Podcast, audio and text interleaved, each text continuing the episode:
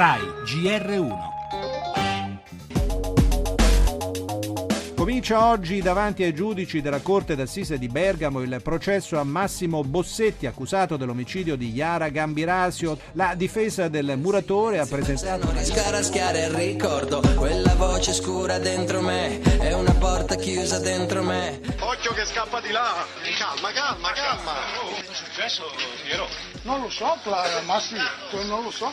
Ci sono lì i tuoi documenti ufficialito? Sono arrivati su da lui, gli hanno detto sei Bossetti, sì, sei italiano e l'hanno manettato subito. Non me lo spiego come ci può essere finito, come non se lo spiega lui. Quando quelle mani su di me, quella bocca scura su di me. Dal momento in cui abbiamo avuto in mano il DNA eh, di questo soggetto, selezionando anche con un criterio tra i DNA di rilievo e una volta individuata la madre, il percorso è stato tutto in discesa. Su questo presupposto è stato chiesto il fermo. È sereno e convinto della sua innocenza, si professa fortemente innocente e ho aggiunto una chiosa che mi ha convinto.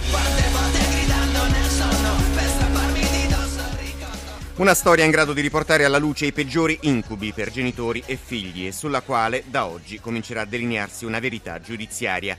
Il processo a carico di Massimo Bossetti, accusato dell'omicidio di Iara Gambirasio, ruota attorno a un elemento fondamentale quella traccia di DNA che, come ha spiegato il pubblico ministero Letizia Ruggeri, ha sbloccato un'indagine andata avanti per mesi a fatica e spesso sul punto di arenarsi. Poi la svolta, l'arresto in cantiere, un tentativo di fuga, l'incredulità della moglie Mari Tacomi e quella dello stesso muratore di Mapello che sin dal primo momento si è proclamato innocente, lo confermava uno dei suoi legali.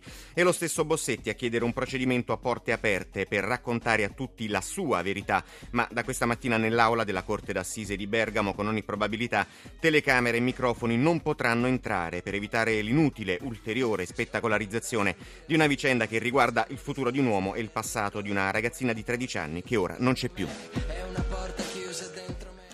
Le altre notizie, meno di 48 ore al referendum che deciderà le sorti della Grecia, il popolo ellenico resta diviso e nei sondaggi si parla di testa a testa del sì e del no. Intanto il Fondo Monetario avverte per salvare Atene servono altri 50 miliardi. La politica, De Luca resta governatore della campagna, il giudice ha accolto il ricorso e congelato la legge Severino, insorge Forza Italia. Parleremo anche del felice esito della trattativa Whirlpool Raggiunta l'intesa, salvi posti di lavoro, in primo piano poi l'allerta terrorismo, sentiremo le intercettazioni tra Fatima, la ragazza italiana affiliata all'ISIS, e sua madre. Intanto sono massime le misure di sicurezza negli Stati Uniti per il 4 luglio. Cultura, premio Strega, vince la ferocia di Nicola La Gioia. Lo sport con il Mar Calcio Mercato e la Formula 1.